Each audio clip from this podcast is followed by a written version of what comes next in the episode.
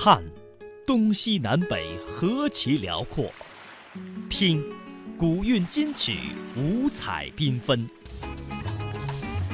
说，典故传说正文杂史。中国采风。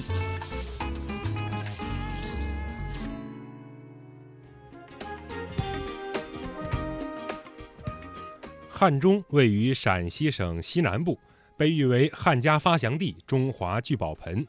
此地是中国版图的几何中心，也被称为地球上同纬度生态最好的地区，更被文化学者赞誉为中国人的老家。那么今天的中国采风，我们一起走进陕西汉中。翻开中国版图，汉中在中国地理的中心位置。这里曾经历经秦汉唐宋三柱两千，这里的每一块砖石都记录着历史的沧海桑田，每一个细节都印证着民族的大气自信与成竹在胸。《史记·高祖本》记载，汉中郡以汉水为名，《汉中府志》载。峻临汉水之阳，南面汉水之山，故名汉中。始载东周时期，秦厉公派左庶长修筑汉中郡所在的南郑城，这是中国建成历史最早的城市之一。陕西理工大学历史系教授梁忠孝：汉水上游汉中盆地。是中华文明的重要的发祥地之一，在这个地方呢，我们发现有一百二十万年前的龙岗猿人遗址，还有啊七千年前的西乡李家村遗址，六千年前的龙岗鸟烧文化遗址，这些遗址啊，说明在中国人类的第一页中华文明的童年时代，汉水上游汉中盆地就是我们的祖先发祥耕耘。奋斗的热土。公元前二百零六年是汉中得以永垂史册的年度。开汉代四百年江山的汉王刘邦，越过秦岭古道，进入了富饶的汉中盆地。在那个决定历史走向的春天，叱咤风云的英雄们在汉中聚会。汉中博物馆讲解员。当时刘邦他先入咸阳，但他只有十万军队，而项羽号称百万之师。进入咸阳之后，刘邦自知寡不敌众，只好退避三舍。项羽因为兵强力广，就趁此机会封自己为西楚霸王，专门将刘邦由关中调离到汉中，封他为汉王。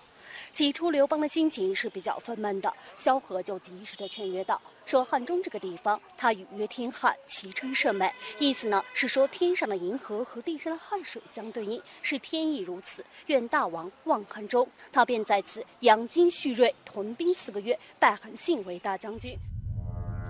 如今，作为西汉三遗址之一的拜将坛，就矗立在汉中市中心。据司马迁《史记·淮阴侯列传》中记载，择良日斋戒，设坛场，聚礼。汉王刘邦拜韩信为大将的古坛场遗址，经过历代的维修，如今焕然一新。步入其中，依然可以想象两千两百多年前曾发生在这里可以载入史册的一幕。也不禁让人想起了萧何月下追韩信的故事。话说秦朝被农民起义军推翻之后，中国大地上随即爆发了楚汉战争。刘邦和项羽两大势力为争夺政权而刀兵相见。在战争前期，刘邦处于劣势，几乎每天都有士兵逃走。有一天晚上。士兵来报告说，丞相萧何不见了。刘邦一听，急忙派人去找。直到第三天早晨，萧何才回来。刘邦又生气又高兴，便责问道：“怎么连你也逃走了？”萧何说：“我是去追韩信。”后来，刘邦拜韩信为大将军。韩信果然不负众望，屡建奇功，为大汉王朝的建立立下了汗马功劳。当地老百姓流传这样一句话：“不是韩熙一夜长，焉得汉室四百年？没有萧何月下追韩信，哪来汉王拜大将？”汉王拜大将是刘邦集团从守转攻，由被动变为主动的重要转折点。因此，拜将坛既是汉王朝的发祥地，也是大汉四百年天下的根基所在。汉中博物馆讲解员：韩信呢不负众望，出了个计谋，明修栈道，暗度陈仓。当时刘邦他派水利部队，表面上是大张旗鼓的在修包斜道，关中的项羽。得知这一消息之后呢，就派一名将军章邯镇守在谷口等他出去。刘邦却带着韩信和精锐部队，由后边这条迂回的道路出陈仓，抄袭章邯背后，灭了关中三秦王，最终入驻长安，定都咸阳。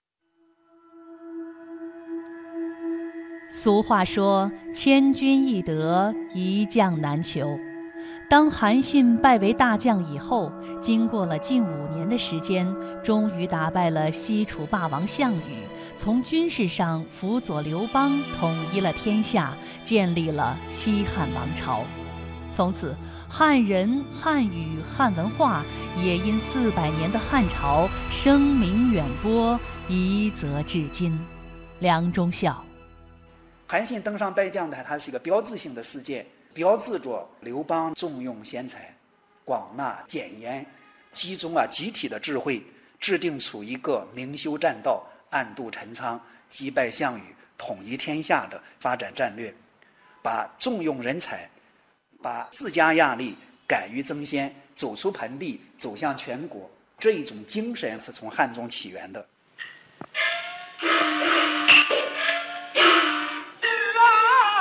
一九零五年，中国第一部电影《定军山》在北京的丰泰照相馆诞生。著名京剧老生表演艺术家谭鑫培在镜头前表演了自己最拿手的几个片段。片子随后被拿到前门大观楼熙攘的人群中放映，观众如潮。这是有记载的中国人自己设置的第一部电影，标志着。中国电影的诞生，梁中孝。比如来说，《定军山》，三国文化第一名山，中国第一部有声的电影，包括了第一部京戏，拍的都是以定军山来命名，包括今天京剧最著名的折子戏《时空斩》《石阶亭》《空城计》《斩马谡》，都和定军山有关。而最令汉中人自豪的三国文化，也发生在定军山的脚下。据《三国志·蜀志·诸葛亮传》记载，建兴十二年（公元234年）秋八月二十八日，诸葛亮在第五次北伐曹魏时病卒于五丈原，临终遗命曰：“死后葬汉中定军山，因山为坟。”种族荣官，炼以食服，不需器物。根据他的遗愿，后主刘禅于同年底将其葬于定军山下。于是，我国历史上杰出的政治家、军事家——三国蜀汉丞相诸葛亮的长眠之地武侯墓，以及关祠武侯祠，都位于此。梁中孝。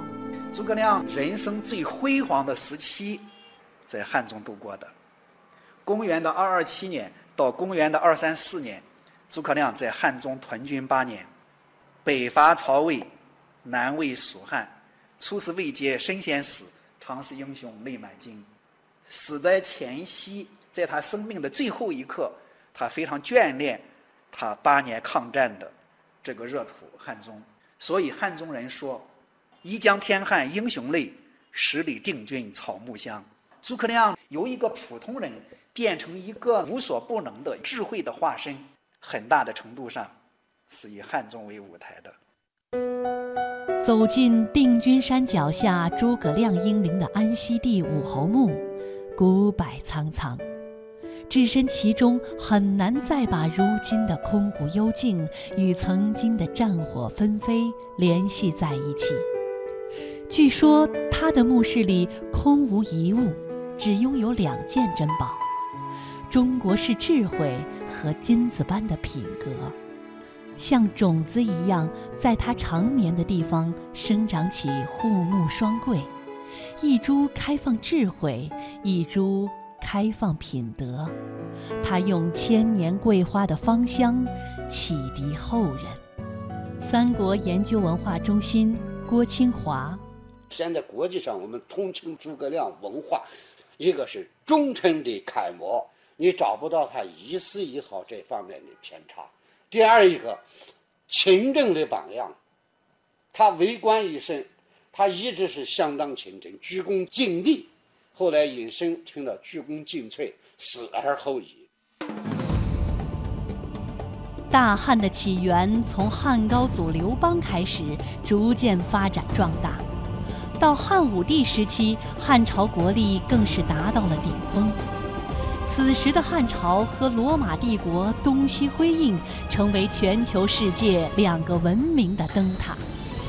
而在大汉王朝繁荣时期，汉中是全国首屈一指的经济高地、文化高地、人才高地。在这个时期，汉中走出了中国看世界第一人、最伟大的外交家、探险家张骞。杜甫在称赞汉武帝的有感五首诗中，特别提到了他。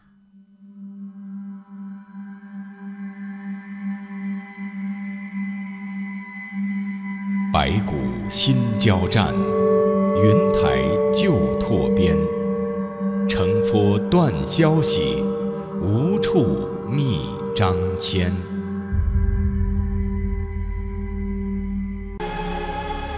历史上，人们从《穆天子传》《山海经》等史书里所了解的西域，是一个遥远、神秘和荒凉的地方，而张骞一行却义无反顾地踏上这条充满凶险和挑战的漫漫西行之路。对于张骞西行的艰难，《史记》《汉书》记载不多，唐人裴矩。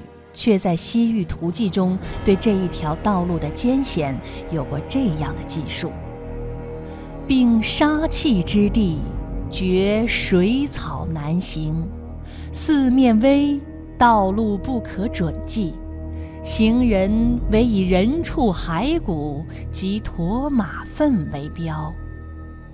张骞墓讲解员。在武帝执政时期，我们的国家的力量，包括军事力量，已经达到了空前的鼎盛。汉武帝在这个时期呢，他提出了武力抗击匈奴，准备选择一名使者前往西域，去联络与匈奴有仇的大肉之，一同来抗击匈奴。张骞在这个时候挺身而出，勇敢地接受了这个使命。公元前一百三十八年，他就率领一百吨的使团开始向西进发，前后用了十三年的时间。但是这十三年里，他有两次。都是被关押在匈奴，第一次被俘获，关了十年；第二次被抓，这次关了一年，最终逃回长安。所以这次呢，他也体现了自己的人格魅力了。司马迁就用了这样四个字，他说：“张骞持节不失，节就是代表整个民族的这种气节。”公元前一百二十六年。张骞回到长安的时候，当初一百多人的使团仅二人得还。司马迁将张骞这次拓荒之旅称之为“凿空”。张骞凿空不仅代表着汉朝官方打通了帕米尔高原东西两侧的交流通道，更促进了亚洲大陆文明的交流与传播。公元前一百一十九年，张骞又第二次踏上了通使西域的征途。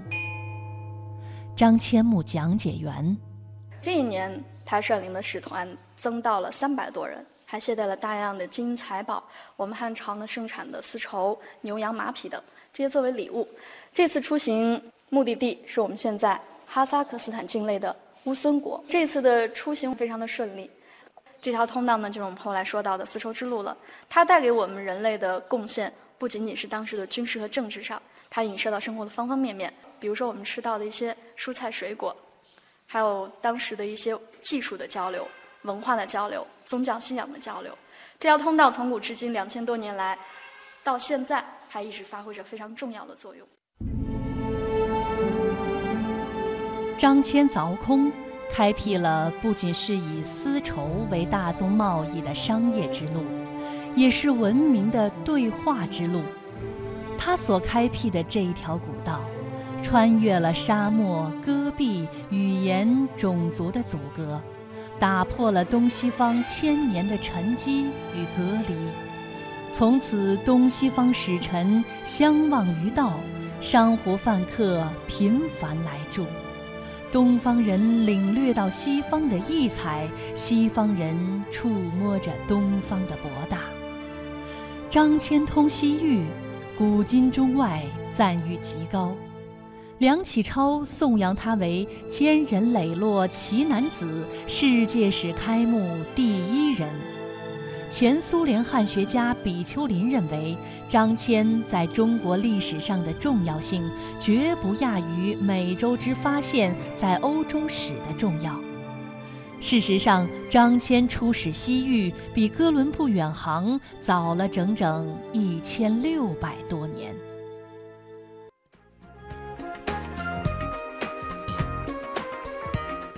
好了，接下来节目会进入到半年的宣传时间，在这之后也欢迎您继续锁定收听来自于华夏之声、香港之声的《魅力中国》节目，一会儿见。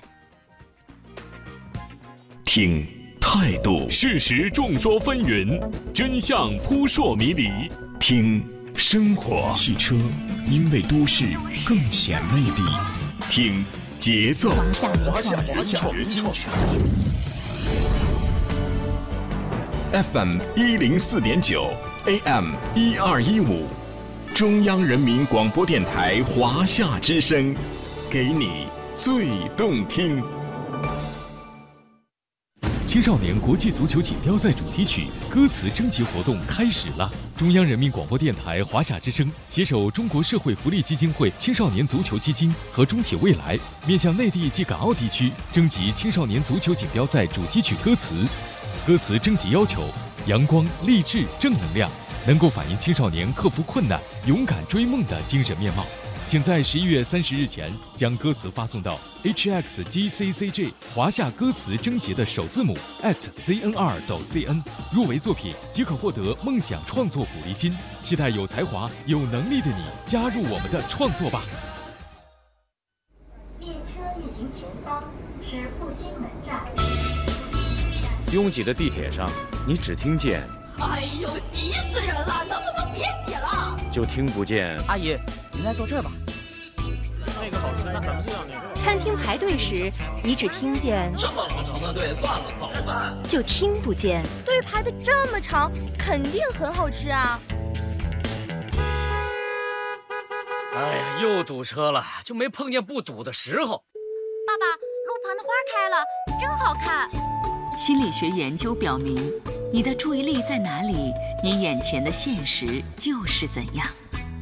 请训练我们的大脑吧，多关注美好的事物，让美好成为你听到的声音。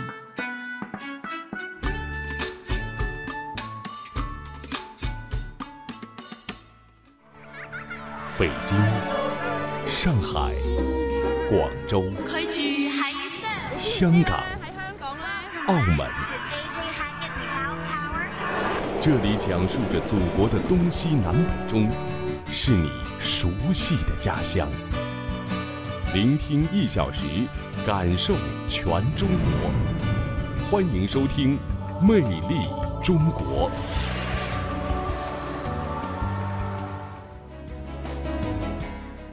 好，欢迎您继续收听《魅力中国》节目，我是主持人朗月。大家好，我是宋雪。在节目的下半时段，您将会听到。中国传统村落黔东南峰会闭幕，中国传奇聚焦传统村落的保护与传承，取得哪些成就，又面临哪些挑战？甲骨文入选世界记忆名录，魅力小城走进甲骨文发现地——七朝古都河南安阳。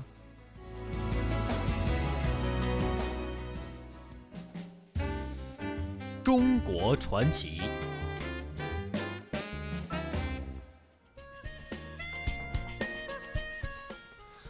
中国传统村落黔东南峰会二十六号在贵州省雷山县闭幕。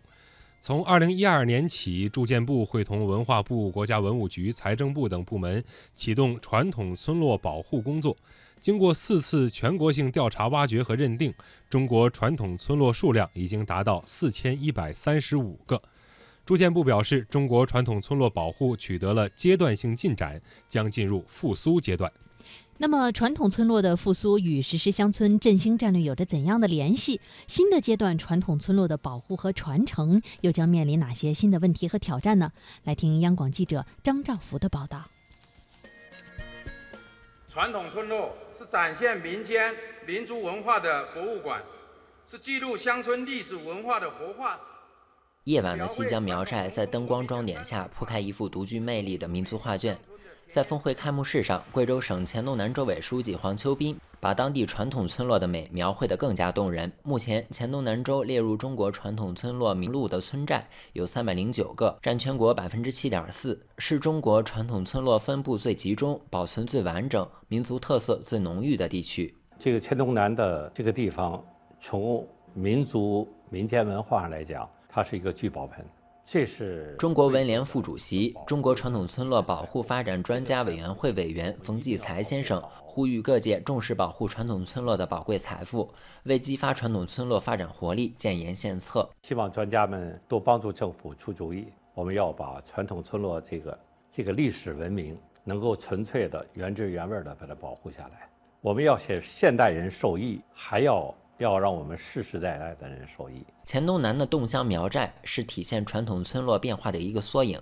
住房和城乡建设部村镇建设司司长卢英芳表示，目前我国传统村落取得阶段性进展，文化遗产得到基本保护，村民生产生活条件得到基本改善，保护管理机制基本建立，具备了基本的安全防灾能力。卢英芳说：“中国传统村落即将进入复苏期，下一阶段任务将以复苏传统村落为重心。”从全国范围看，传统村落保护基本实现了第一阶段的保护发展目标，将大部分传统村落列为保护对象。从现在起，我们将进入第二阶段，即攻坚克难，复苏传统村落。不仅要加强保护，而且要重新激发发展活力。传统村落保护发展是一项长远的工作。也是一笔长远受益、越来越有价值的财富。怎样理解传统村落的复苏期呢？中国营造文化研究中心主任、西安建筑科技大学教授齐家华认为，传统村落的复苏更多的是指文化内涵，是乡村振兴的重要组成部分。它和中央的大的思路是保持一致的。十九大提出了这个乡村振兴计划，振兴什么？当然了，这里边有经济上的、产业上啊。最重要一点呢，还有文化方面的振兴。所以在这个振兴计划当中呢，除了硬件方面的推进以外，还有村落当中的一些优秀的传统文化也要振兴。文化方面啊，它表现的非常之广泛，像这饮食文化、服饰文化、酒文化。但是呢，这些都会有一个载体，都离不开农村。物质文化和非物质文化这两个表现形式，都在传统村落里。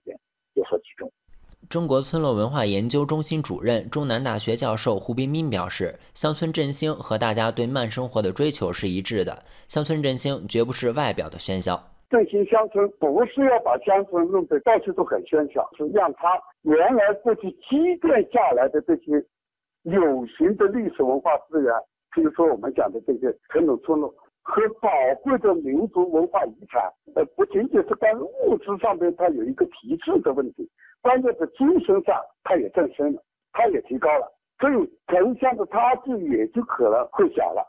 他的物质水平上，他的层次没有差距了，他的精神跟你城市也没有什么太大的差距，文化上也没有太大的差异了，刚好只是在环境上，他比层次更好。他就振兴了嘛。我们所说的一说振兴，大家一定不要理解为就是在乡村哪一个地方都是敲锣打鼓。传统村落的发展经历了初创期、建设期、定型期、破坏期等多个阶段。胡彬彬表示，二零一二年中国传统村落正式进入保护期，如今又进入到新的发展时期，要特别注意活态传承的问题，把传统村落打造成活着的博物馆。我们中华民族的历史文化一直是以中国传统村落为载体的，以原住民不断的去践行的，一直是一代一代都是很鲜活的，它是活态的文化。但是这些年我们忽略了活态的文化的保护，我们国内其他的文物的这个保护它不同，它一直都是鲜活的，那它就是一个活着的博物馆。齐家华建议，传统村落的开发和利用务必在保护的基础上进行，时刻保持敬畏之心。传统村落很脆弱啊，它不管是这个形态上的村民本身，它很脆弱，它经受不起像那个城市那种大规模的，像那深圳速度式的那样的一种发展，它的承受能力非常之有限。你发展过分，那它不是传统村落了，它成了一个商场了。这样呢，也是一种名存实亡。呃，现在在传承的过程当中呢，呃，需要我们要有一种敬畏之心，要提醒所有进入传统村落这个领域的人士，要对传统村落有一个敬畏之心。